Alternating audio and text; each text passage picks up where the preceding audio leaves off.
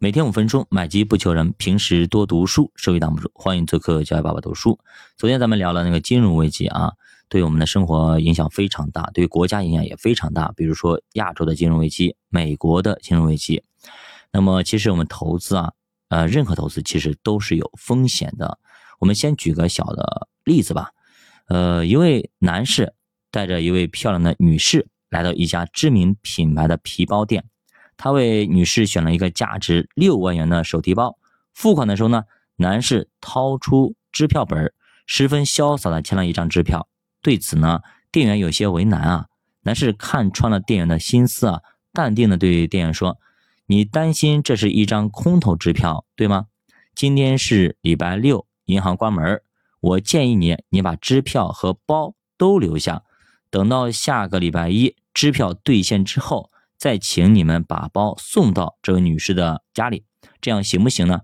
店员听了十分的放心，欣然接受了这个建议。到了周一呢，店员拿着支票去银行入账，没想到竟然是一张空头支票。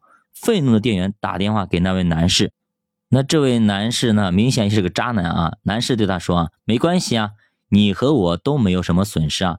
上星期六的晚上。我已经和那位女士吃了一顿丰盛的大餐，她主动买了单，多谢您的合作，明显是一个妥妥的渣男啊啊！从来没见过如此厚颜无耻之人啊！以上这个小故事，尽管在现实生活中不太可能发生，但是却揭示了一个道理啊：人们对未来收益充满良好预期的同时，就可能疏忽掉巨大的风险，这就是金融风险的本质。美女呢，以为下个礼拜一就能收到价值六万元的名牌包包，于是呢，大胆投资而放松警惕。然而呢，她有所不知啊，这世界上的任何投资都具有一定的风险。那么，金融风险，顾名思义，指的就是跟金融有关的风险，比如说金融市场的风险、金融产品的风险、金融机构的风险等等。比如说以前的 P to P 跑路，比如说一些机构跑路等等，对吧？我记得去年啊，什么时候，对吧？那个汪涵代言的什么呃什么理财机构跑路，还有那个什么悟空理财、久富财富等等啊，近些年还陆续的暴雷和跑路。那么按照风险来源的不同呢，金融风险大致啊可以分为以下几种类型。首先是市场风险，它指的是由于市场因素的波动而导致的金融参与者的资产价值变化的风险。市场因素主要包括像利率、汇率。股价以及商品的价格等等，这些因素对金融参与者造成的直接影响是最直接的啊，可能是通过对它的竞争者、供应商、消费者所造成的影响，这些叫间接影响。那么第二个叫信用风险，它指的就是由于借款人或者市场交易对手无法偿付的一种失信行为而导致的损失。或者风险，比如说很多，比如说那个谁，王思聪，对吧？失信人名单，他欠钱不还了，对吧？比如说，呃，赵薇，对吧？欠了钱我就不还，这叫失信人啊，叫信用风险，因为老赖嘛。很多人他有钱他就不还，几乎所有的金融交易者都涉及信用风险的问题。除了传统的金融债务和支付风险以外，其实近些年随着互联网的发展啊，像互联网金融日益壮大啊。互联网金融诈骗、金融风险越发引人关注。第三个叫流动性风险，它指的是金融参与者啊，由于资产流动性降低而导致可能损失的风险。